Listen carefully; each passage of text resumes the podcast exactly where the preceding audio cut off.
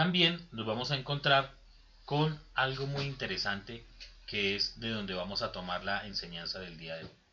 Y es que el Eterno les ordena que cuando crucen el, río deben entrar a ubicarse en, en, dos, en medio de dos montes.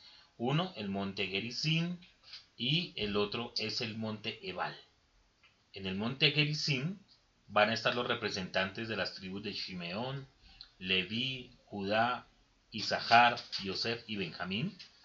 Y allí debían pronunciar las bendiciones. Y vamos a encontrar que en el monte Ebal está Rubén, los representantes de las tribus de Rubén, Gad, Aser, Zabulón, Dan y Neftalí, y ellos debían, allí se pronunciarían todas las maldiciones que eh, van a suceder y que es el tema en el cual nos vamos a centrar. Al final de cada bendición o de cada maldición, el pueblo tendría que responder amén. Qué palabra tan sencilla, pero qué riqueza que tiene. Algunos de los pecados por los cuales vienen las maldiciones está el deshonrar a los padres, por ejemplo, hacer extraviar a un ciego, eh, hacer eh, actos de idolatría, eh, actuar injustamente contra el huérfano, contra la viuda, ¿sí? Em, esas son algunas de las cosas por las cuales vienen una serie de maldiciones a la vida de cada uno de los miembros del pueblo de Israel. Esto es, a manera de resumen muy breve, lo que tiene la paracha de hoy, que finaliza esta paracha diciendo el Eterno que todo el pueblo de Israel debe asegurarse de cumplir con la Torah del Eterno. Muy bien. Nos dice la escritura lo siguiente. Desde el capítulo 15, voy a leer desde el versículo 11 del capítulo 27. El título que le hemos dado a esta parasha, a esta enseñanza es muy sencillo, es las maldiciones. ¿Por qué? Porque es necesario que sepamos sobre qué terreno caminamos y cuáles son los riesgos y por qué vienen tantas maldiciones, tantos problemas a nuestra vida. Ustedes saben por qué, como en nuestro amado país, no salimos de problemas de guerrilla, de narcotráfico, de corrupción, de tantas cosas. En esta para allá lo vamos a entender un poco más. ¿Saben ustedes por qué a una persona o una familia no hacen sino llegarle desgracias? Vamos a entenderlo también en esta para allá con ayuda del Eterno. El capítulo 27, en el versículo 11, nos dice, ordenó Moshe al pueblo en aquel día diciendo, estos son los que estarán de pie, para bendecir al pueblo sobre el monte Gerizim cuando hayas cruzado el Yardén, Shimón y Leví, Yehudá, Isahar, Yosef y Benjamín. Y estos estarán de pie sobre, por sobre la maldición en el monte Ebal, Rubén, Gad, Asher, Saulón, Dan y Naftali. Declararán los Leví y dirán a todo hombre de Israel en voz alta. Entonces vamos a ver, porque vamos a encontrar cosas muy interesantes. El versículo dice, el versículo 15 dice lo siguiente: Maldecido sea el hombre que hiciere escultura o fundición, abominación ante el Eterno, obra de las manos de tallista, y lo colocaré en oculto, y responderá todo el pueblo, y dirán, Amén. Maldecido sea quien ultraja a su padre o a su madre, y dirá todo el pueblo, amén. Maldecido sea quien hace retroceder la demarcación del territorio de su prójimo, y dirá todo el pueblo, amén. Maldecido sea quien se equivoca el ciego en el camino, y dirá todo el pueblo, amén. Maldecido sea el que hace desviar el derecho del forastero, huérfano y viuda, dirá todo el pueblo, amén. Maldecido sea el que se acueste con la esposa de su padre, ya que ha descubierto el regazo visto de su padre, y dirá todo el pueblo, amén. Maldecido sea el que yace con cualquier animal, y dirá todo el pueblo, amén. Maldecido sea el que se acuesta con su hermana, hija de su padre o de su madre, y dirá todo el pueblo, amén. Maldecido sea quien se acuesta con su suegra, y dirá todo el pueblo, amén. Maldecido sea quien golpea a su prójimo en oculto, y dirá todo el pueblo, amén. maldecido sea quien acepta soborno para matar persona, sangre inocente, y dirá todo el pueblo, amén. Maldecido sea quien no afirmare las palabras de la Torah esta para cumplirlas, y dirá todo el pueblo, amén. Hay algo muy interesante en esto. Primero, son doce cosas por las cuales el pueblo de Israel o las personas de Israel serían maldecidas. Es decir, que uno por cada tribu. Más o menos como para que entendamos todo proporcional. Son doce. Pero aparte de eso, hay que mirar algo. Digamos, eh, Rashban dice lo siguiente. Estos 12 casos de maldiciones, solo en estos dos casos figura la palabra en oculto. ¿En cuáles? En el versículo 16 dice, maldecido quien ultraja a su padre o a su madre y dirá todo el pueblo amén. El versículo 15, donde dice que eh, el hombre que haga escultura o fundición, es decir, que se vaya a la idolatría, dice que lo haga en oculto. Y el versículo 24, que dice maldecido quien golpea a su prójimo en oculto. Pero mm, de una u otra forma, todas estas maldiciones que vienen acá nos hacen entender que son cosas que el ser humano hace escondido. ¿Por qué? Porque para la época en que está escrita la Torá y en la época en que en Israel se gobernaba de acuerdo como está la Torá, si una persona era sorprendida por decir algo en temas de adulterio, en temas que se acostara con la suegra, en temas de que se acostara un varón con su con la esposa de su papá, etcétera, estas personas eran inmediatamente castigadas según los decretos que estaban establecidos. Pero estos mandamientos nos hacen caer en la cuenta que son lo que nosotros podríamos meditar en nuestro corazón y en nuestra mente planificando.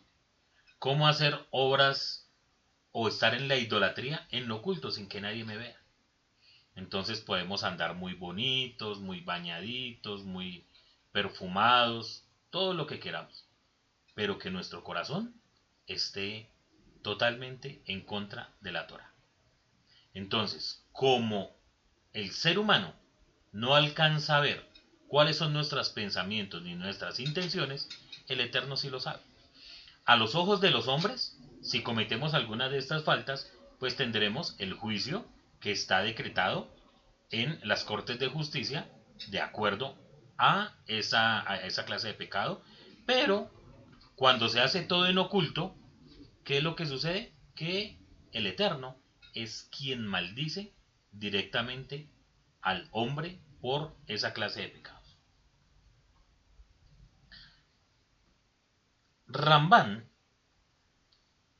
refiriéndose al versículo 26 de este capítulo 27, que dice, maldecido sea quien no afirmare las palabras de la Torah esta para cumplirlas, nos dice que las personas que no cumplen con la Torah, por lo menos son por tres principios. Una, por principio, es decir, quienes no lo hacen por negligencia, o sea, no les gusta, no lo quieren, finalmente no lo hacen. Eh, que serían los eh, rebeldes y herejes. Más o menos es lo que eh, trata de explicar este rabino con respecto a las personas que no se quieren adherir a las palabras de la Torah. Unos lo hacen por no estudian la Torah por pereza, otros porque no les importa, otros porque creen que es algo lejano para ellos. Sin embargo, el Eterno, y como ya lo sabemos, para todo el mundo ha dado la Torah, tanto la escrita como la oral, como lo más importante, para aquellas personas que dicen que esto es solamente para el pueblo judío, recuerden que el Eterno puso su Torah en el corazón de cada persona como lo que conocemos como esa conciencia que nos invita y nos eh, impulsa a hacer el bien o eh, hacer cosas malas. Esto es lo que se habla de las maldiciones. Y hay algo muy interesante también, y es que en este pasaje solamente se nos habla de las maldiciones. Recuerden que había dos montes y en un monte se iban a recitar las bendiciones y en otras las maldiciones. Pero este pasaje nos habla solamente de las maldiciones. ¿Qué quiere decir? Que muy posiblemente antes de esto se habrían recitado las doce bendiciones que tendría el pueblo de Israel. Pero aquí no lo vamos a encontrar. En el, en el capítulo 28 ya se habla es de otras eh, clases de bendiciones y su eh, contraparte en cuanto a las maldiciones. Entonces, ¿qué nos dice la Torah? Nos dice, ¿será que si aceptar vas a aceptar el mandato del Eterno Teloa para observar, cumplir todos los mandamientos que yo te ordeno el día de hoy? Te enaltecerá el Eterno por sobre todos los pueblos de la tierra, vendrán sobre ti todas las bendiciones estas y te alcanzarán cuando aceptes el mandato de Adonai. Muy bien, aquí hay algo muy interesante. Nos dice que las bendiciones nos alcanzarán. Pero también dice, más adelante, que si no cumplimos con todas estas ordenanzas que el Eterno nos da y rechazamos todas las bendiciones que el Eterno tiene para nosotros, también dice que las maldiciones nos alcanzarán. Presten atención a lo siguiente. Capítulo 28, eh, versículo 15. Dice, pero ocurrirá que si no escuchares la voz de Adonai tu Eloah, para cuidar y cumplir todos sus mandamientos y sus fueros, que yo te ordeno el día de hoy, vendrán sobre ti todas las maldiciones estas y te alcanzarán. Esto es algo muy tremendo. Y sobre eso vamos a desarrollar nuestra enseñanza el día de hoy. En Proverbios capítulo 26, versículo 2, encontramos el siguiente texto. Dice, como el gorrión en su vagar y como la golondrina en su vuelo, así la maldición nunca vendrá sin causa. Es muy interesante este proverbio. Este proverbio, esta clase de literatura, esto que encontramos acá, es lo que en, la literatura hebrea se conoce como eh, paralelismo poético, se llama así, paralelismo poético. Para poder entender la segunda parte del versículo es necesario entender la primera, o si no, vamos a decir cuál es la relación entre que el gorrión en su vagar y la golondrina en su vuelo, así la maldición nunca vendrá sin causa. ¿Qué tiene que ver la golondrina o el gorrión con las maldiciones sin causa? Entonces, en una enseñanza muy interesante que le escucha al rabino Dan Ben Abraham, él explica que, y, y, eso se da más que todo en los sitios o en los países donde se puede apreciar la migración de aves cuando hay cambios de estaciones. Entonces, tanto el gorrón como la golondrina tienen que pasar ese, ese proceso de migrar, ¿sí? Y van de un lado a otro, no van como locos porque, porque es que quiero eh, la comida de pronto al sur del continente es mejor, entonces más bien me voy para allá. No, son temas naturales por los cuales ellos tienen que andar, tienen que, tienen que volar de un continente a otro prácticamente. Y es muy interesante porque cuando van esas aves migratorias, pueden llevar consigo también infecciones, pueden llevar virus, pueden llevar varias cosas de un sitio a otro. Y así como ellas van andando para lograr y alcanzar lo que tienen que alcanzar, la maldición siempre alcanza al ser humano. O por lo menos podríamos decir que las maldiciones están detrás de nosotros, no delante de nosotros. No vayan a pensar ustedes que, eh, en, lo que tenemos por creencia, que es que me encontré con una maldición, me encontré con esta cosa, me encontré con aquella otra. No. Lo que se nos enseña es que las maldiciones nos alcanzan. Nos alcanzan. Y esto es lo peligroso de este tema de las maldiciones y lo interesante que en el día de hoy traemos como propuesta para ustedes de esta enseñanza. ¿Qué es una maldición? Entonces podemos decir que el texto que acabamos de leer no lo explica. Simplemente, dice que como el gorrión y la golondrina en su vuelo, así la maldición eh, no llega sin una causa. El texto no explica esa maldición, pero da por hecho, la supone existiendo operando, por tanto, preciso será que podamos ofrecer una definición lo suficientemente explícita que nos permita entender de qué está hablando el autor. ¿Qué podemos entender por maldición? En sentido general, la maldición viene de maldecir. ¿Qué es maldecir? Es mal decir.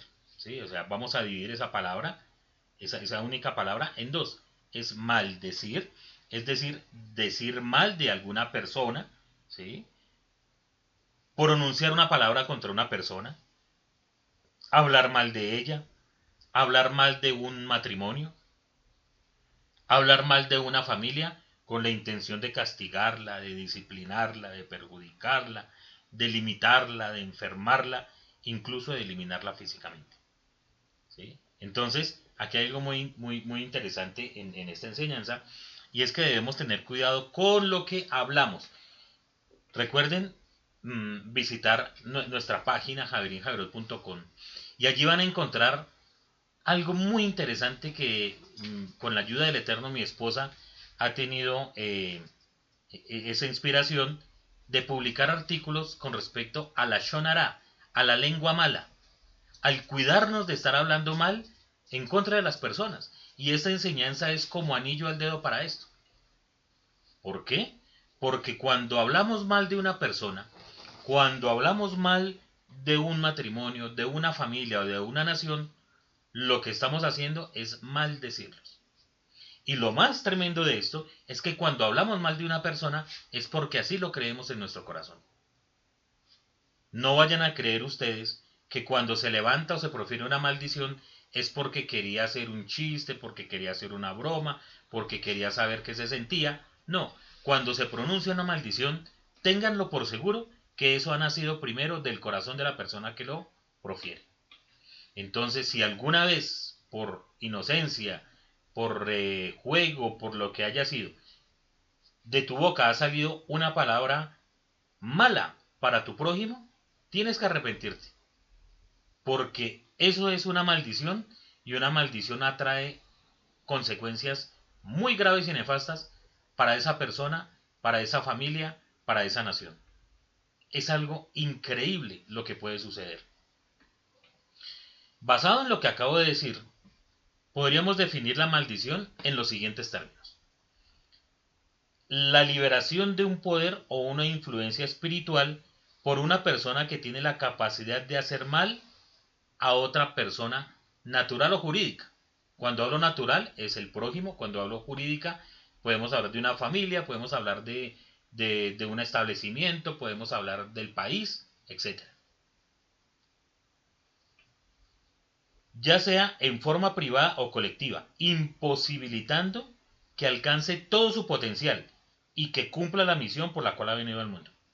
Piensen ustedes una cosa, ¿cuántas veces una persona ha salido defraudada, ha salido de pronto molesta, algún día su jefe lo regañó, lo vació, lo que haya sucedido por algo que, que, que haya pasado en el día laboral? Esta persona salió furiosa de su trabajo y maldijo a esa empresa. Inmediatamente, una fuerza espiritual ataca ese sitio. Y en lugar de que esa empresa empiece a prosperar, empieza es a decaer. O, al, todas las cosas no salen como, como se tenía pensado. Esta persona que ha proferido esta maldición, no solamente ha proferido una maldición contra su patrono, sino que ha afectado a todo el mundo. ¿Por qué? Porque la maldición tiene un efecto dominó. Cuando se maldice a una persona, esa maldición puede alcanzar al resto de las personas que están alrededor de ellos. Si alguna persona maldice una empresa, no solamente esa empresa como tal es la maldecida, sino sus empleados, porque se empiezan a caer negocios, porque ya no hay cómo pagar los sueldos, etcétera, etcétera, hasta el punto de poder hacer quebrar una empresa. Es increíble lo que sucede con el mal hablar y con proferir palabras de maldición contra una persona, contra una empresa, contra una familia. Hay personas que maldicen al prójimo. El cielo no lo permita. Ojalá se quede cojo para que deje de hacer tal cosa. Ojalá no sé qué tal cosa. Y empiezan a proferir palabras sin sentido. Y como dice un rabino, eh, no hay que soltarle la lengua al diablo. Porque muchas veces de lo que se habla esas cosas se cumplen y hay que tener mucho cuidado con eso. Entonces, ya sabemos que una maldición es una liberación de poder, ¿cierto? Que puede alcanzar a varias personas y ese poder es una influencia espiritual. Muy bien. La maldición también tiene que ver con muchas cosas que en el día a día, de manera espiritual, rigen a una sociedad, a un país, a la vida misma, a este mundo en el cual vivimos. Así como la física, como, como todo lo que vemos alrededor de cómo eh, podemos tomar un vaso de agua, que todos los días eh, tiene que funcionar ese tema. En la vida espiritual también existen unos patrones que siempre, siempre, siempre van a estar eh, en el mundo espiritual. ¿Qué es eso? Por ejemplo, la causa, la ley de causa y efecto. Lo que nosotros hacemos es una causalidad de algo que va a suceder. Siempre. Eso es algo espiritual y que siempre, siempre, todo lo que hagamos tiene una consecuencia. Causa y efecto. Si tú haces algo para bien, las cosas van a salir bien. Si haces algo para mal, el efecto o la consecuencia es que la cosa va a salir mal. Por eso es que debemos cuidarnos, pero es algo que nosotros no vemos. No lo podemos coger, no lo podemos palpar. Pero está en el aire. Esa ley siempre va a estar ahí. Segundo, la ley de midá que negue midá. Retribución de acuerdo a lo que hagamos. Si nos portamos bien, si hacemos las cosas bien por nuestro prójimo, esa ley que está y siempre va a perdurar y está todos los días en cada momento, se nos va a devolver con bien. Pero si hacemos el mal, con esa misma medida, seremos medidos. Tarde que temprano, las cosas se devuelven. Está la ley de los Sheidim, son leyes naturales regidas por fuerzas espirituales. ¿sí? El, rabino Shaul de Tarso, Pablo de Tarso, nos enseñó que nuestra guerra no es contra carne y sangre, sino contra principados, legiones, etcétera, que están en las regiones celestiales. Entonces, es algo que nosotros no vemos. No vemos los espíritus, no vemos los ángeles, no vemos un poco de cosas que se nos escapan de nuestra vista, que si nosotros las pudiéramos ver, seguramente no aguantaríamos ese shock. Pero sucede. Y la ley de Capará, que es corrección y reparación de una falta. Eso es algo un poco más tangible, porque si cometemos un error, si cometemos un pecado, una falta contra un prójimo, podemos, hasta donde sea posible, eh, pedir perdón y realizar eh, la reparación de esa falta. Si usted pelea con su esposa, tiene la oportunidad de eh, pedirle perdón, ofrecerle sus más sinceras disculpas y así sea una chocolatina para que haya algo de reparación en esa ofensa. Estas son las leyes que todos los días, con las que todos los días vamos a estar eh, manejando, que no las vemos, pero que influyen en el ser humano. Pregunta, ¿puede un creyente, un creyente en el Eterno, un seguidor de nuestro Rey y Santo Maestro, tener maldiciones? La respuesta es que sí, desafortunadamente. ¿Por qué? Porque muchas veces no tenemos cuidado de cómo nos comportamos. Y por más creyentes que seamos, tenemos la posibilidad de tener esas maldiciones. ¿Y por qué decimos que sí? Para la muestra nos damos cuenta que la Torah que fue dada a nuestro pueblo Israel, ¿eran todos creyentes en el Eterno? Claro que sí, todos eran creyentes en el Eterno. Todos estaban a punto de cruzar la tierra hacia la tierra prometida, de recibir la herencia que el Eterno les dio. Pero ¿por qué el Eterno les advierte? Porque esas maldiciones los podrían alcanzar. Nos dice Rab en Romanos capítulo 12 versículo 2 lo siguiente. No os confirméis al estilo de vida de esta edad presente, sino transformados por medio de la renovación de, de vuestra mente, para que veáis sin duda alguna que la buena voluntad de Loa es agradable y perfecta. No nos debemos conformar a esta vida, Miren que entre las 12 em, maldiciones que leímos hace un momento, si ustedes se ponen a pensar, es el pan de cada día de nuestra sociedad. En nuestra sociedad, no importa si el hijo eh, se acuesta con la esposa de su, de su, de su padre, o sea, con su, con su madrastra, lo ven normal, no hay problema. Eh, si hay idolatría, estamos en libertad de culto, podemos adorar a quien quieran, no hay ningún problema. ¿Sí? Eh, es muy fácil eh, caer en sobornos. Aquí la vida de un ser humano vale 5 mil pesos, vale un millón de pesos, vale 5 millones de pesos. Cuando una persona contrata a un sicario para que mate a una persona, eso vale la vida de una persona en nuestra sociedad. Entonces nos damos cuenta que nuestra sociedad está, es una sociedad corrupta. Desafortunadamente, eh, las cosas buenas, si nos ponemos a mirar un balance, muchas veces son, son menos que las, que las cosas en las que vivimos. Corrupción, narcotráfico, la justicia no opera como debe operar, eh, secuestros, asesinatos, etcétera, temas de inmoralidad sexual. Todas estas cosas la gente las ve como normal. Ahora nos encontramos a los jóvenes con modas nuevas, ¿sí? Con términos como poliamor, como un poco de, de cosas que uno se pone a mirar y es increíblemente corrupto. Pero ¿qué pasa? Dice el profeta que a las cosas buenas las llaman malas y a las cosas malas se les dice que son buenas. Y Rab Shaul nos dice, no nos conformemos al estilo de vida de esta presente. Imagínense ustedes, hace dos mil años cuando eh, Rab Shaul escribió esto, no existía ni el internet, no existía eh, los computadores, ni el televisor eh, que tenemos ahora, nada de eso, ni los celulares inteligentes, ni los tablets. Y aún así, eh, parece que el tema era bien complicado, en donde él enseñaba en Roma, ¿cierto? Por ejemplo, esta carta que fue escrita para, para esta comunidad. Sin embargo, hoy tenemos todo a la, a la mano para poder pecar. Entonces, ¿cuál es la exhortación de Rab Shaul?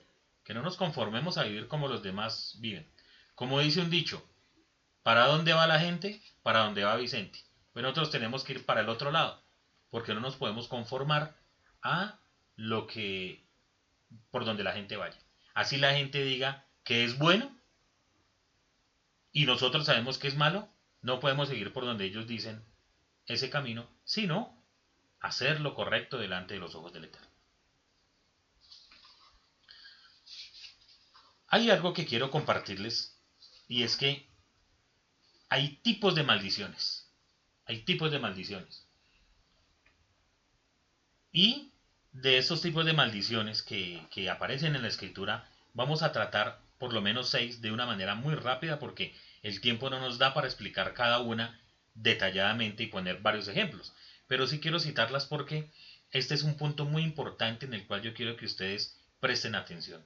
Y ustedes se van a dar cuenta si de pronto están eh, bajo la influencia de alguna de estas maldiciones. Como les decía, por más creyentes que seamos en el Eterno, es muy posible que tengamos una clase de estas maldiciones y eso, si las conocemos, vamos a entender por qué nos pasan tantas cosas. ¿sí?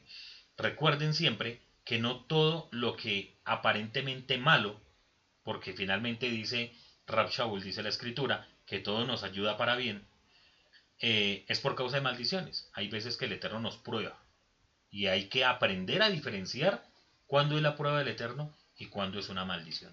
Entonces, eh, voy a dar seis clases de maldición en las cuales podríamos estar influenciados eh, para que ustedes lo miren y le oren al Eterno para que les dé una revelación al tema. Recuerden que hay maldiciones generacionales. ¿sí? Y esas son más difíciles porque por más eh, recto que usted vaya en el camino del Eterno, las maldiciones generacionales nos han alcanzado ya porque vienen por generaciones, por mucho tiempo atrás. Entonces vamos a encontrar que las más importantes maldiciones son las siguientes. Y la primera es la maldición Ahor. Ahor. Este es el primer tipo de maldiciones que nos vamos a encontrar. ¿Cómo podemos conocer este tipo de maldiciones? Es el nombre de un tipo de maldición que opera en el mundo espiritual. Ahor es una fuerza poderosa que causa que algo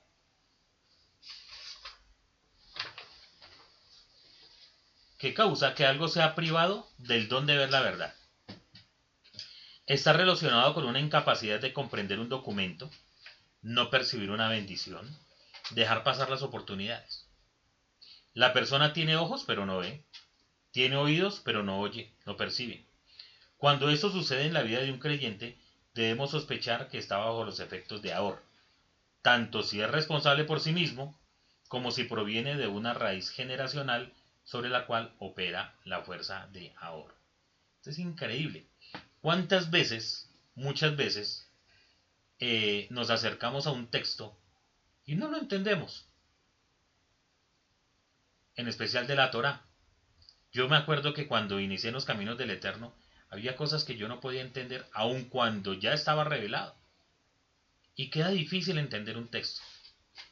¿Cuántas veces hemos tenido una oportunidad de un negocio que es el que nos va a dar la bendición y salir un poco de problemas? y no logramos percibir esa oportunidad. Dejamos pasar las oportunidades rápido, no nos damos cuenta de lo que está pasando a nuestro alrededor. Simplemente nos quejamos y la pasamos ahí. Todas las oportunidades buenas se nos van de las manos. Tenemos ojos, pero no vemos la oportunidad. Tenemos oídos, pero de nada nos sirve porque no escuchamos lo que, lo, lo que el Eterno va a darnos. Ese es un tipo de maldición. Entonces, si tú estás en eso, debes empezar a evaluarlo. Si cada rato dice, uy, pero yo por qué no hice esto. Uy, pero eso hubiera sido el negocio. Uy, pero es que, uy, uy, uy, es que siempre nos vamos a dar cuenta. Cuando estamos, o cuando una persona está bajo ese eh, tipo de maldición, siempre se va a dar cuenta que se le pasaron sus oportunidades, siempre se va a dar cuenta después. No tiene la capacidad de identificarlo de una vez. Segundo tipo de maldición. Maldición halal. Halal. Esta maldición hace que una persona o cosa sea privada del lugar de su propósito para cual fue creada. Cuando opera, causa que una persona o familia se vea obligada por fuerzas ocultas a moverse de dirección o rumbo contrario al que debería moverse, para privarle de alcanzar éxito y prosperidad. Su esencia primaria es provocar que alguien o algo disminuya su capacidad y pierda su fuerza interna. ¿Qué quiere decir esto? Que el Eterno a todos nos ha hecho con un propósito en la vida. Y ese propósito, además de servirle a Él, puede ser que tengamos riqueza, que tengamos una empresa, que le demos trabajo a las personas, etcétera, etcétera, etcétera. Pero cuando esta clase de maldición opera bajo una persona, esas oportunidades de poder servir al Eterno, esas oportunidades de poder servir a nuestro prójimo, se ven disminuidas. Y por más ganas que tengamos, después como que nos aminoramos, como que ya no nos gusta, como que algo pasó, se disminuyó esa capacidad y esa fuerza interna de servir al Eterno y de servir a nuestro prójimo conforme el propósito por el cual el Eterno nos creó y por el cual el Eterno nos envió a esta tierra a cumplir con un objetivo. La tercera clase de maldición es la maldición Alá. Esta es muy común en todas las personas y más en esta generación que estamos viviendo. Yo la veo mucho. Miren, no hay sino mirar los estados de una persona en Instagram o de una persona en, en cualquiera de las redes sociales y ya nos vamos a dar cuenta que mucha gente tiene este, que están dominadas por, este, por, este, por esta clase de maldición. La maldición Alá es una maldición que opera en los aires y es responsable de producir serios trastornos emocionales, como la depresión o la ansiedad, produciendo estados de autoestima, de autolástima, perdón, o autoestima bien baja, inadecuación emocional que se expresa muchas veces por medio de llantos y lamentos nocturnos, que en vez de ayudarle, le hunden más aún en, la desesperación. En algunos casos avanzados, Alá puede incitar pensamientos suicidas y encender el deseo por contactos con ocultismo.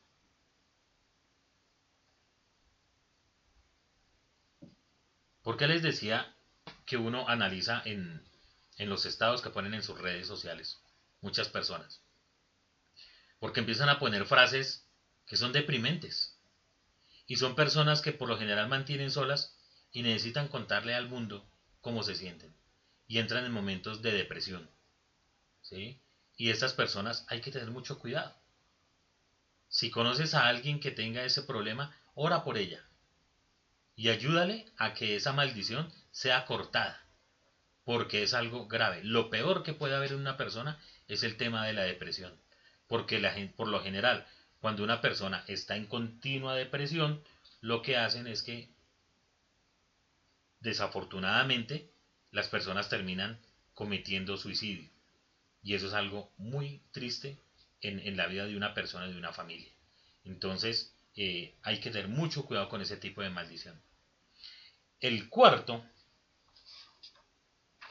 el cuarto tipo de, maldición que puede estar operando en nuestra vida y sin darnos cuenta es la maldición arar. Arar. Es la cuarta maldición más popular. Es una fuerza espiritual que tiene la capacidad de transformar a una persona en un ente abominable. Ojo a esto. Ojo a esto porque eso es muy interesante. El poder oculto de Arar hace que una persona o familia se vuelva antipática, repulsiva, despreciada, que nadie quiera estar con ella. Cuando la persona es alcanzada por Arar, se proyecta por medio de estado de incomodidad, fastidio, bromas de mal gusto que causa rechazo de la mayoría, lo que provoca a su vez profundos estados de depresión y baja estima en la persona. Entonces, cuando, cuando hay una persona que no se la soportan en ningún lado y de todo lado lo quieren sacar, cuidado, esa persona puede estar influenciada bajo esa clase de maldición. La, sintomatología de Arar se revela también por un desequilibrio mental que hace que la persona piense que todo el mundo está en su contra. O sea, esa persona cree que todo el mundo hace las cosas para dañarla. Esa persona cree que todo el mundo está hablando mal de ella.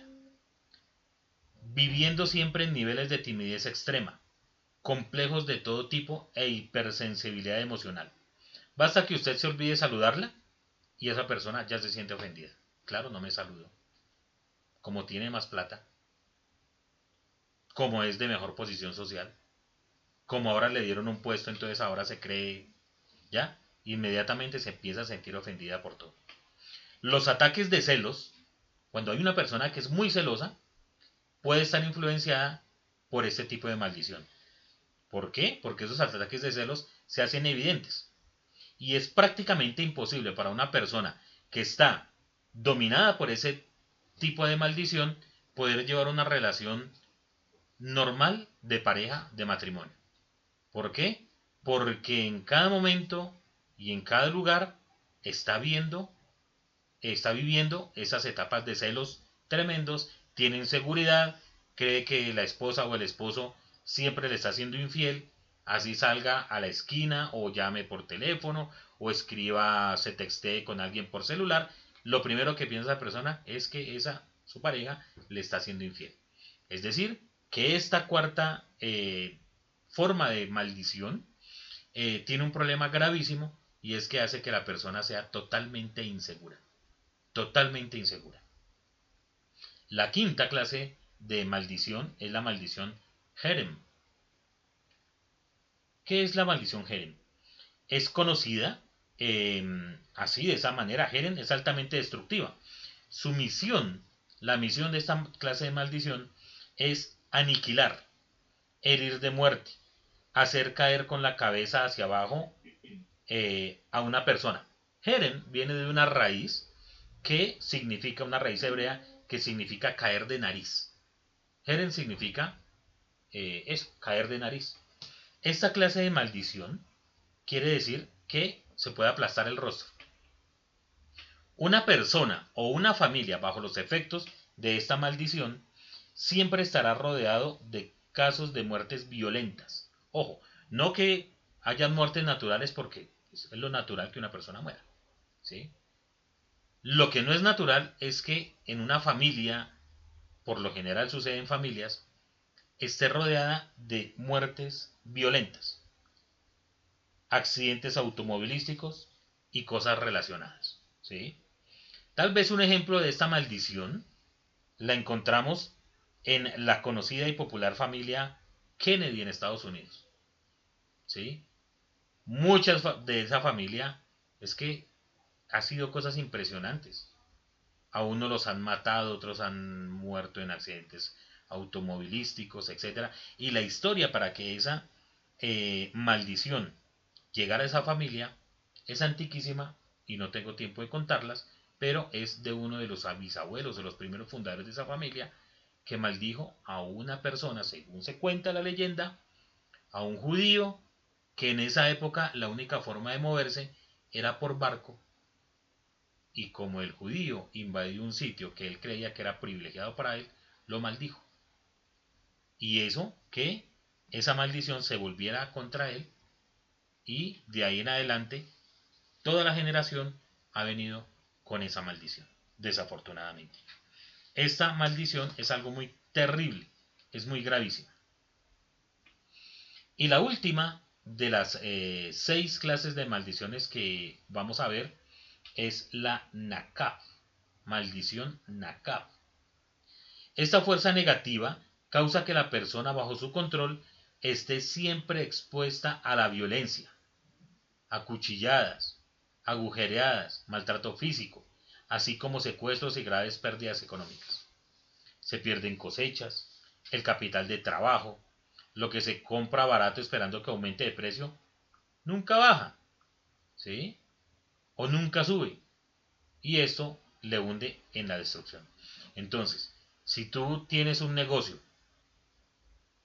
y nunca prospera, hay que pensar que de pronto está bajo esa influencia. Si usted compra dólares baratos porque sabe que dentro de un mes o dos meses, según la proyección, empieza a subir y al contrario empieza a bajar más, pues algo sucede ahí. Falta de saber en los negocios o que está bajo esa influencia de, esa maldición. Pero esas cosas suceden. ¿sí? Entonces, esas son las seis formas en las cuales este mundo y las personas que habitamos en él podemos estar influenciadas por esa maldición. Ahora, ¿cuáles son las fuentes de esa maldición? La primera la primer fuente para que llegara esas maldiciones a la vida de un ser humano es el propio Eterno. ¿Cómo lo sabemos? Pues por el texto que acabamos de leer. Si hacen tal cosa, entonces serás maldito, si haces tal otra, serás maldito, etcétera, etcétera. Es decir, que el Eterno es la primera fuente de esa maldición. ¿Por qué? Porque hemos escuchado en muchas enseñanzas y a todo el mundo decir que el Eterno es amor. Y estamos totalmente de acuerdo, el Eterno es puro amor. Pero también dice la Escritura que es fuego consumidor. Con el Eterno no se puede juzgar.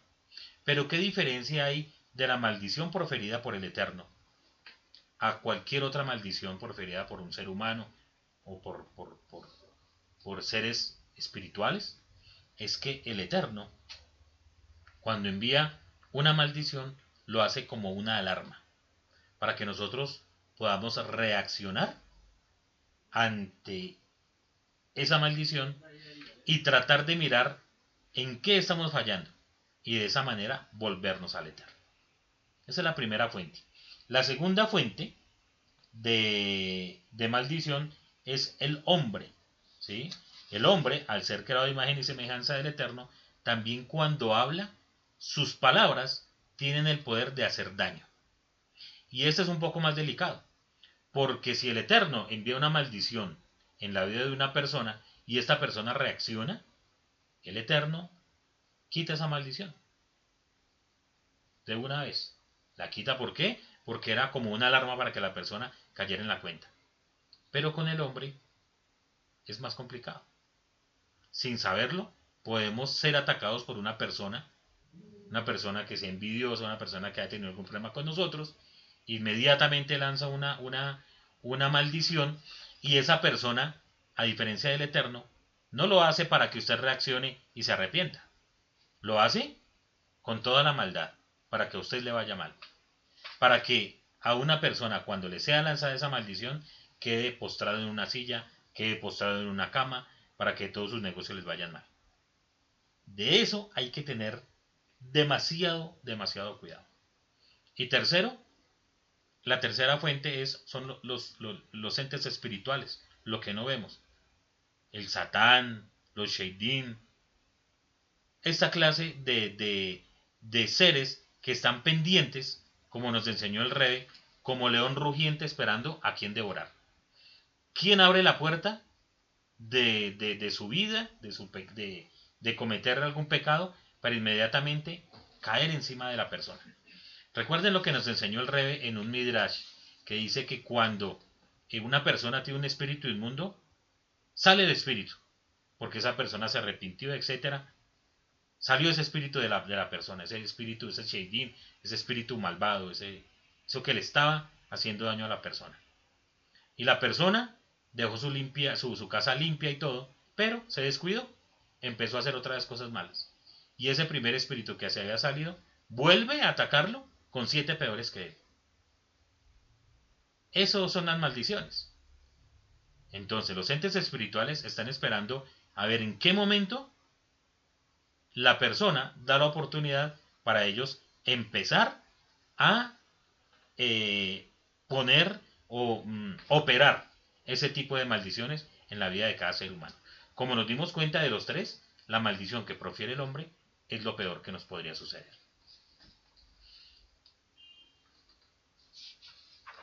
¿Cuáles son las causas para que una persona pueda tener una maldición? Que una maldición lo alcance. Hay varias, pero vamos a nombrar dos o tres. Primero, un espíritu no perdonador. Cuando una persona no perdona a otro, está cayendo en un pecado que se llama idolatría. ¿Qué nos enseñó nuestro maestro, nuestro rey? Perdona nuestros pecados como nosotros perdonamos a los que pecan contra nosotros. Porque si no perdonamos a los hombres sus ofensas, tampoco vuestro Padre que está en los cielos os perdonará las vuestras.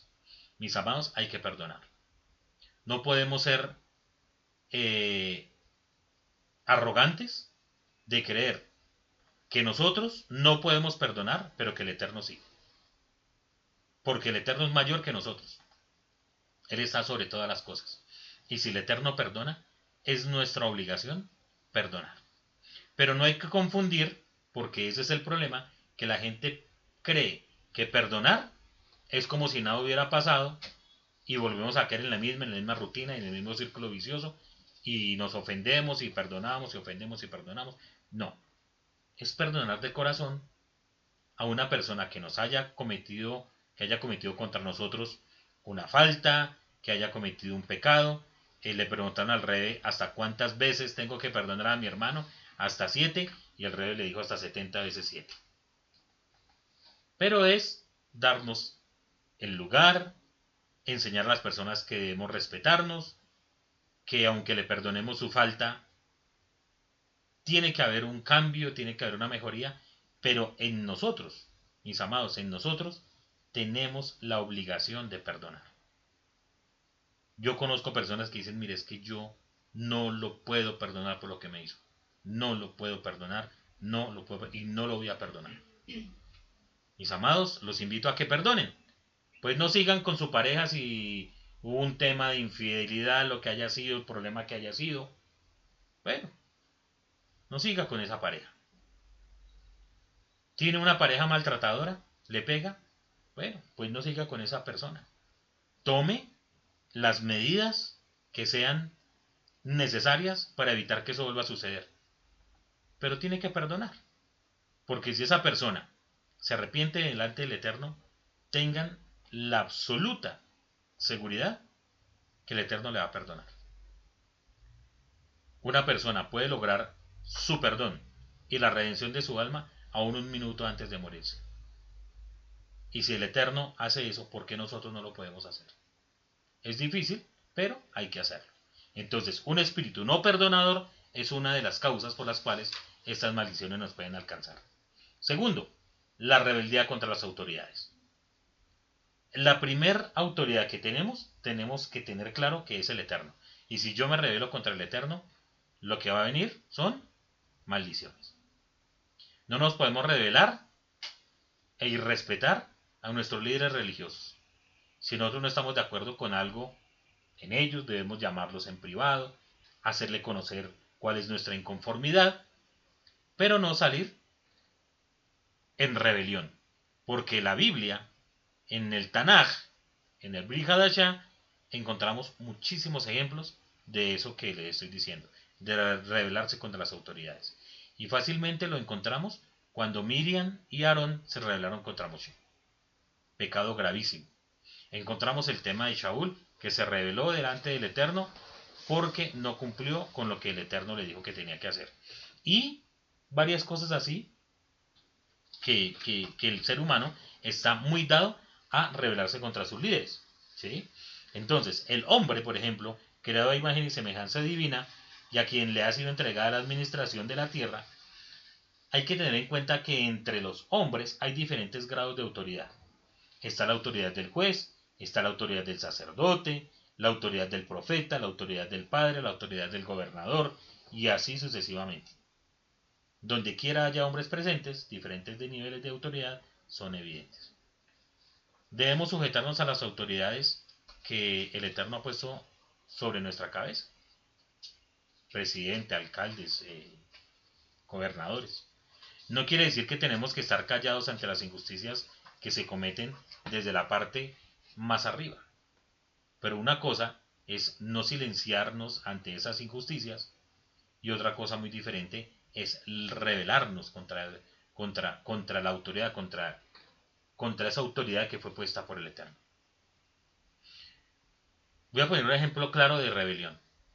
En el Estado, tanto los gobernadores, nuestro presidente, como la señora alcaldesa que tenemos aquí en Bogotá, nos dice que para evitar la propagación del virus que todos conocemos en esta hora, en esta época de pandemia, de pandemia, hay que utilizar un tapabocas y guardar las normas de bioseguridad normales que todo el mundo debe tener en esta época. Y hay personas que salen sin eso. Se rebelan contra autoridad poniendo en peligro no solamente su vida, sino la vida de los demás. Esa es una forma de rebelión que finalmente, tarde que temprano, le va a traer consecuencias y puede atraer ante ustedes esta, esta tipo de maldición. ¿Qué quiero decir con eso? Que hay que aprender a discernir en qué podemos estar de acuerdo con nuestros gobernantes y en cuáles cosas que están totalmente en contra de la escritura no los podemos apoyar ni les podemos seguir. Cuando hay murmuración, cuando hay rebelión en contra de las, de las autoridades, lo primero que vamos a encontrar es que hay una rebeldía espiritual, hay desobediencia, hay frustración, hay orgullo espiritual y hay falta de temor a Dios. Esas son las cinco cosas que refleja una persona que permanentemente se está rebelando contra las autoridades que han sido puestas por parte del Eterno.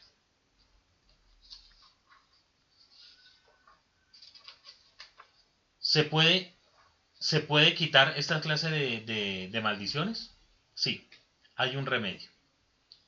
Y el primero que tenemos que tener en, nuestro, en nuestra mente para que todo este tipo de maldiciones sean revocadas es el arrepentimiento. Presten mucha atención. Dice la escritura, deje limpio sus caminos y el hombre inicuo sus pensamientos y vuélvase al Eterno quien tendrá de él misericordia y al Eloa nuestro, el cual es amplio en perdonar. Baruch Hashem. Enseña nuestro rey y santo maestro. Si no os arrepentís, todos, todos, judíos y no judíos, pereceréis igualmente. ¿De dónde se deduce? De dónde se deduce que sin arrepentimiento no hay remisión de pecados. Hemos hablado y hemos enseñado durante toda esta oración que sin sangre no hay remisión de pecados. Pero ¿de qué sirve la sangre si no hay arrepentimiento? Lo primero que debemos hacer es arrepentirnos. El rebe nos enseñó que antes de llevar la ofrenda al altar, si te acuerdas que tu hermano tiene algo contra ti, deja la ofrenda, corre donde tu hermano, convénzalo, arreglen sus diferencias, perdónense, arrepiéntanse y luego si vuelva y ofrezca la ofrenda en el altar. Siendo el arrepentimiento un pilar fundamental, la explicación, que también es bastante extensa y solamente vamos a tomar algunos puntos por temas de tiempo, lo podemos resumir en las siguientes palabras. Primero, para que haya arrepentimiento, debe haber un reconocimiento de haber transgredido la, la, Torah del Eterno. ¿sí? Y esto se hace mediante una confesión, lo que en hebreo llamamos bidui. ¿sí? Lo que se hace bidui. Eso eh, es una confesión, donde decimos, yo confieso que he pecado, que he robado, que le contesté mal a mis papás, que me porté mal con mi esposa, eh, que le grité a mi jefe, que pensé malas cosas de mi rabino, etcétera, etcétera, etcétera. Esas cosas hay que reconocerlas. Uno no puede decir, perdóname Señor por todo lo que he hecho. Es más, tú las conoces más que yo. No, eso es un arrepentimiento que realmente pues no vale. Porque aunque el Eterno sepa, porque efectivamente Él sabe qué pasó, Él quiere que nosotros lo confesemos. Porque es la forma en que cuando lo estamos confesando es cuando sentimos vergüenza. Si, si, si, alguna persona roba a alguien y dice perdóname por lo que pasó. ¿Qué pasó? Es que robé. Cuando la persona confiesa eso, ahí es cuando siente vergüenza. Y hay algo muy bonito que, que aprendí esta semana, y es que el arrepentimiento no se da en el momento en el cual yo me arrepiento. Es una contradicción, es como un contrasentido. El arrepentimiento es efectivo cuando se me presenta otra vez la oportunidad de pecar, no lo hago. Ahí me he dado cuenta que es el arrepentimiento. Si la persona que roba dice yo me arrepiento, Señor, porque he robado, y lo confiesa, Baruch Hashem hizo la primera parte. Luego sale de haber confesado al Eterno sus pecados.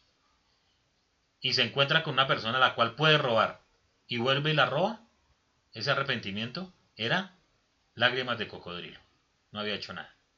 Pero si se le presenta la oportunidad de robar y no roba, ahí nos hemos dado cuenta que hay un arrepentimiento verdadero.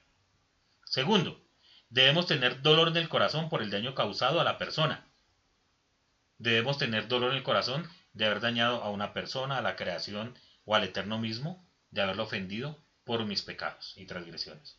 Tercero, debe haber un anhelo sincero de no desear cometer más dicha infracción, lo que incluye súplica por la ayuda divina para no tener más, mal ese, eh, más ese mal deseo y la promesa de no volver a reincidir. Cuarto, reparar el daño causado en tanto sea posible y de toda forma legítimamente posible. Quinto, presentar una ofrenda por culpa cometida según la disposición divina. En este caso, pues, no, hay, no podemos presentar ninguna ofrenda porque no hay un templo, ¿cierto? Pero, eh, no sé, se podría mirar dar una sede acá a una persona que esté necesitada.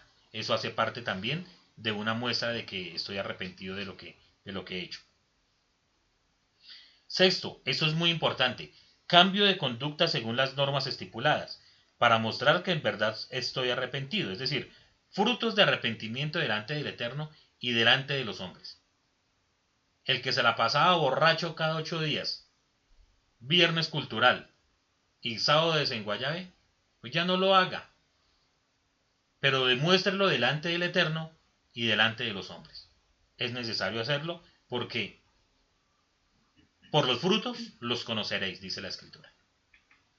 Séptimo, absolución y perdón por una autoridad espiritual competente para estos casos, que refleje apropiadamente lo que ha sido dictaminado por el Tribunal Celestial. Esto sería como mirar una parte de ese intercesor, si es tu líder espiritual y tú crees que, que, el Eterno no, no ha podido perdonar lo que, que es una idea falsa, pues puedes acercarte a tu rabino, tu líder espiritual, comentarle lo que ha sucedido y él puede ser una gran ayuda para que por fin puedas sacar esa culpabilidad que hay dentro y puedas sentirte perdonado por el Eterno. Muchas veces lo necesitamos. Octavo, agradecimiento. Hay que agradecer al Eterno. ¿Por qué? Porque sabemos que el Eterno nos ha perdonado y la absolución es completa porque el Eterno ya no mirará nuestras faltas, sino que mirará al que murió en el madero porque en él está llevada todas las, todos los pecados. Durante estas semanas que hemos estado recitando las, las eh, Selijot, hay una parte que dice eso, en las que nosotros estamos haciendo, que dice que el temor de, de pararnos frente al tribunal del Eterno, sabiendo todas las faltas que hemos cometido, todos los pecados que hemos hecho, pero que hay alguien que se nos acerca y nos dice, tranquilo, no hay problema, ustedes va a estar bien. ¿Por qué? Se pregunta. Porque yo ya pagué todas las faltas, todos los pecados. Y a ese es a lo que nos debemos acoger. A que el Rebe hizo un sacrificio por nuestra vida. Y el Eterno ya no mirará más nuestros pecados, sino que si hacemos esto de corazón, en conciencia, y sabiendo que por los méritos de nuestro Rebe nuestros pecados son perdonados, así es que nos podemos acercar al Eterno y agradecerle al Eterno por el sacrificio de nuestro Rey en el madero.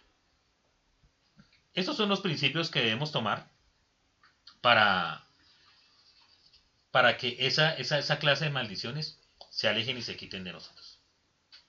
Entonces, mis amados, eso es lo que tenía para darles eh, de palabra el día de hoy. Que el Eterno nos ayude y que esas maldiciones se alejen de nuestra vida. Antes de terminar, quiero levantar una tefilá por tu vida, quiero levantar una tefilá porque las cosas que aparentemente estén saliendo mal se vuelvan para bien. Y que el Eterno te ayude a discernir cuál de esas maldiciones te han alcanzado, si es que te han alcanzado. Si no te han alcanzado, huye. Porque eh, sé que el Eterno que es bueno, te va a librar de las mismas. El Eterno no quiere que tengas ningún tipo de maldición. El Eterno quiere que seas muy bendecido, como las bendiciones que están en la parasha que encontramos el día de hoy. Padre, en el nombre de nuestro Rey y Santo Maestro, te doy gracias por todas las personas que nos están eh, viendo en este momento. Te doy gracias por mi familia, con las que estoy, las personas que estoy reunido, con mi familia amada, Señor. Yo te ruego que tú les bendigas y les des conforme sea tu voluntad, Señor. Que tus bendiciones estén por encima de las maldiciones, Padre bueno. Señor, yo te ruego por los méritos de nuestro Rey y Santo Maestro, que si alguna de las personas que me están oyendo en este momento, y en mi propia vida, Señor, si tenemos alguna de las maldiciones que hemos estudiado, Ahor, Kalal, Alá, Arar, Jerem, Nakab, cualquiera de estas maldiciones, Señor, que hayan sido lanzadas por personas, por entes espirituales o por ti mismo, Señor eterno. Que seas tú, Padre bueno, bendito sea tu nombre, revocándolas, Señor. Que podamos cancelar, Padre del cielo, todo lo que nos hace daño, todo lo que nos lleva al precipicio, Padre bueno. Lo hacemos porque sabemos, Señor eterno, que tú eres un Eloa que nos llena de amor, que tú eres un Eloa que eres quien nos prodiga toda clase de bienes, Señor. Padre, no permitas que nuestras vidas se pierdan, Señor eterno, y que se desperdicien en este mundo que tú nos has enviado por causa de nuestros pecados. Nos arrepentimos de toda maldad, de todo lo que hayamos hecho, Señor. Tú conoces, Padre del cielo, a cada uno de los que me están viendo en este momento. Y cada uno pediremos a ti, Señor, perdón, y lo confesaremos de acuerdo sea nuestra necesidad, Señor amado. Yo te ruego que tú tengas misericordia y que por los méritos de nuestro Rey y Santo Maestro, por la sangre que derramó en el madero, sean perdonadas nuestras faltas y sean quitadas todas las maldiciones en las cuales hemos podido caer. Te damos muchísimas gracias en el nombre de nuestro Rey y Santo Maestro, Yeshua Amashiach. Amén. ¿Tenemos preguntas?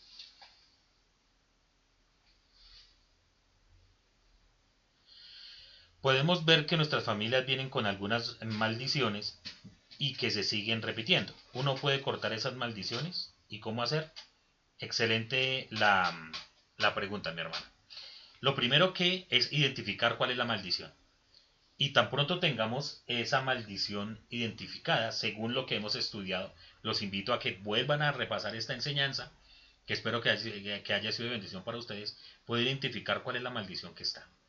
Y si la conocen, entonces deben confesar esos pecados, esa maldición delante del Eterno y rogar, como en la oración que hemos hecho ahora, que esa maldición sea quitada. Pero lo importante y lo más, lo más importante de esto es que cortar esa maldición. Voy a poner un ejemplo. Muchas veces en las familias se da que em, hay embarazos no deseados, ¿sí? De chicos eh, simplemente porque quieren tener un, un, rato de, de alegría y terminan embarazados. ¿Qué pasa allí? Que queda una pareja que no querían traer un bebé al mundo, finalmente se unen y empiezan a crear ese nené y es una vida de infierno. Luego ese bebé crece y vuelve y comete lo mismo. Y vuelve y comete lo mismo y vuelve y comete lo mismo. Ese es un ejemplo. Otro ejemplo.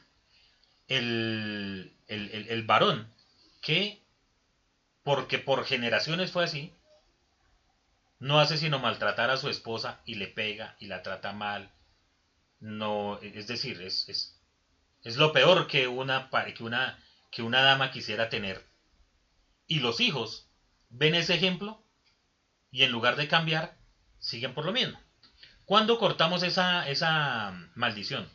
Cuando confesamos delante del Eterno que lo que hacía mi ancestro está mal hecho y que el Eterno nos perdone por, esa, por, por todo lo que haya sucedido. Y decidimos en ese momento no hacerlo más. No hacer lo que hacía mi ancestro con su esposa, por ejemplo. ¿Sí? No permitir que nuestros hijos, enseñarlos a que no cometan los mismos errores que han venido de generación en generación. Enseñarles Torah a nuestra familia, a nuestros hijos, porque en la medida que nuestros hijos entiendan y vean cuál es el compromiso que debemos tener con el Eterno, esas maldiciones se van a cortar. Porque eh, bien está escrito, mi hermana querida, por falta de conocimiento, el pueblo fue destruido. Y si nosotros no le enseñamos a nuestros hijos a temer al Eterno, a guardar sus mandamientos, la generación que sigue va a seguir cometiendo los mismos problemas, las mismas eh, eh, va, a seguir la misma maldición que tienen los antiguos. ¿Por qué es importante todo lo que vimos las seis clases de maldiciones? Porque, como los médicos, cuando usted va al médico, cuando todos vamos al médico, nos hacen una historia clínica. Edad, eh, estatura, etc. ¿Alguien de su casa sufre de hipertensión? ¿Alguien murió por paro cardíaco? ¿Alguien con cáncer? El médico toma todo el historial es el momento en que nosotros hagamos un historial de nuestra vida, que hagamos un historial de nuestra familia, y si vemos que hay maldiciones generacionales, es hora de cortarlo ya. Entonces, pedir perdón por todos los pecados que haya cometido nuestra familia y decidir no hacer lo mismo para que esa maldición sea cortada. Ok, seguimos con otra pregunta.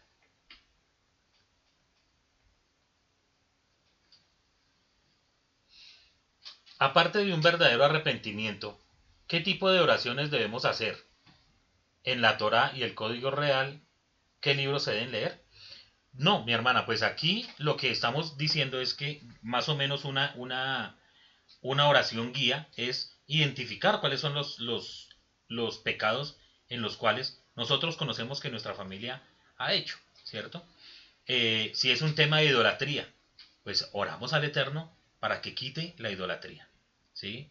Para que en nuestra vida, recuerden, recuerden una cosa, mis amados, idolatría no es solamente tener el muñeco de yeso a la entrada de la puerta, es lo que hay en nuestro corazón. Esa es la idolatría. Un muñeco, un muñeco dice la escritura que tiene ojos y no ven, orejas y no escuchan, boca pero no hablan. Es lo que está en nuestro corazón, lo que hace que esos muñecos o esas cosas que tenemos por encima del eterno tengan algún valor. Entonces, si nosotros podemos analizar eso, si en nuestra familia y en nuestros ancestros se practicaban temas de idolatría, eso es fácil de identificar.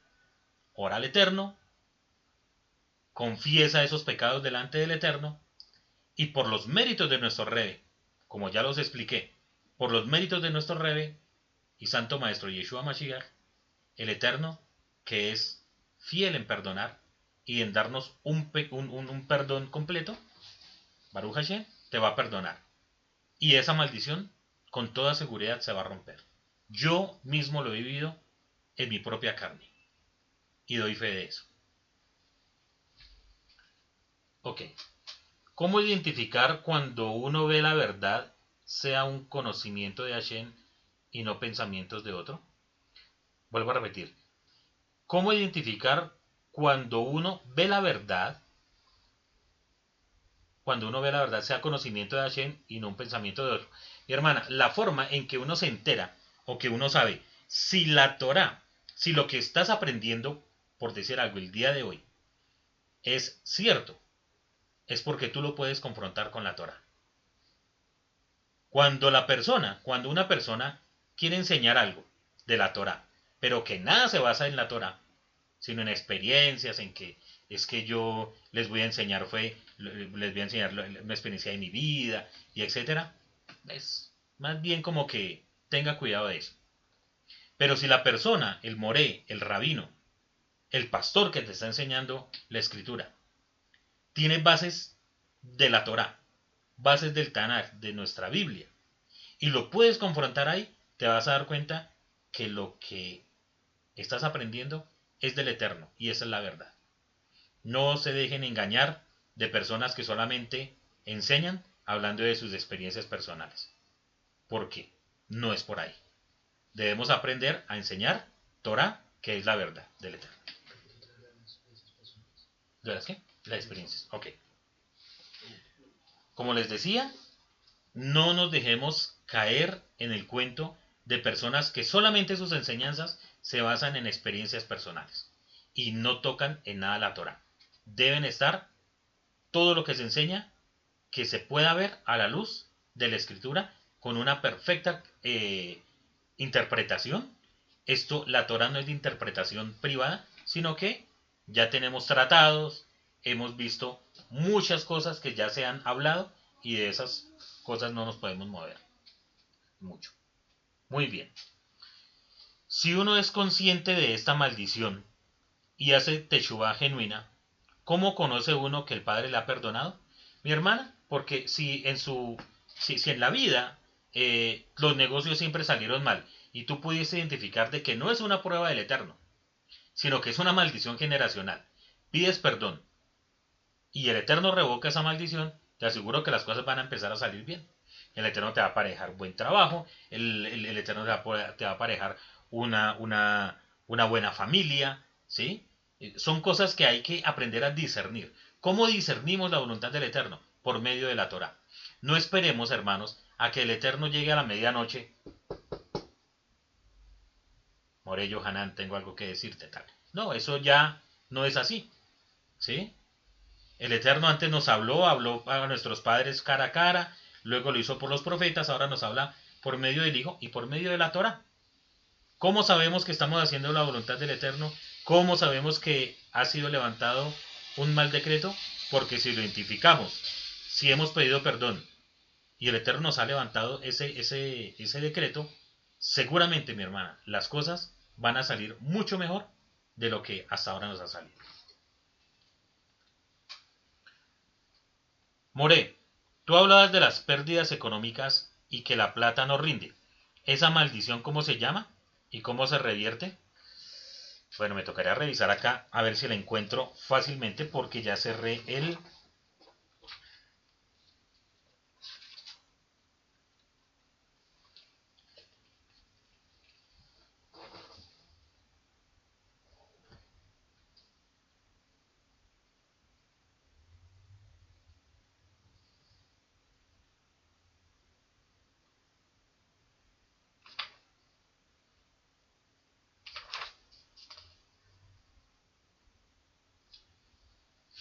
halal, que dice, esa maldición hace que una persona o cosa sea privada de lograr el propósito con el cual fue creada.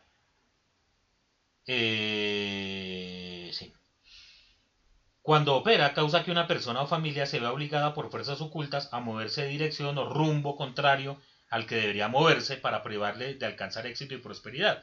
Su esencia primaria es provocar que alguien o algo disminuya su capacidad y pierda fuerza interna. Y también puede ser con la maldición Ahor, que es que dejamos perder las oportunidades, que no vemos el negocio, que no entendemos la Torah, todas estas cosas que se nos nubla el pensamiento.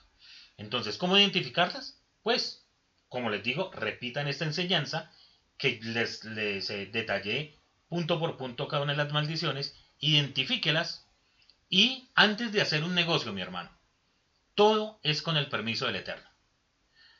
El peor error que cometemos nosotros como seres humanos es que recibimos nuestro dinero y vamos a poner un negocio y primero hacemos el negocio y luego le pedimos permiso al Eterno, lo ponemos delante de Hashem. Ese es un grave error. Si están pensando en invertir en una casa, en un carro, véanle al Eterno primero. creo que ayer hablaba con una persona que me hacía una pregunta más o menos por el estilo y yo le decía, antes de hacer un negocio, pídale al Eterno. Si usted ve que la cosa empieza a complicarse, ya fue un amigo que me llama anoche, que el préstamo no salió, que sí, que no, que se demora 15, que no, que ahora 20, que ahora un mes, que ahora dos meses, que ahora tres meses, que no, que espere, esos son señales de las cuales deberíamos empezar a sospechar y quedarnos quietos, ¿sí? Pero cuando la cosa está bien y cuando la cosa es del eterno, las cosas empiezan, empiezan a fluir. Y hay que diferenciar las pruebas, como les he dicho, ¿sí? Y otra cosa que no es la voluntad del Eterno. Esa es la forma de identificarlo. Que haya paz en el corazón. Si usted va a iniciar un negocio, pero con una angustia, y que, es que qué tal que invierta esfuerzo y me vaya mal, y qué tal, y qué tal, y qué tal, esos son señales de que el negocio no se debe hacer, de que se va a perder el dinero. Pero si vas con la confianza de que el Eterno ha aprobado ese negocio y que no vas a perder tu plata, seguro que el Eterno te va a poner confianza en el corazón y vas a poder salir adelante. ¿Qué otra cosa? No caer en los negocios se presta mucho el tema del soborno. No caer en cosas de las cuales el Eterno nos ha dicho que nos apartemos. Esa sería la respuesta, mi hermano.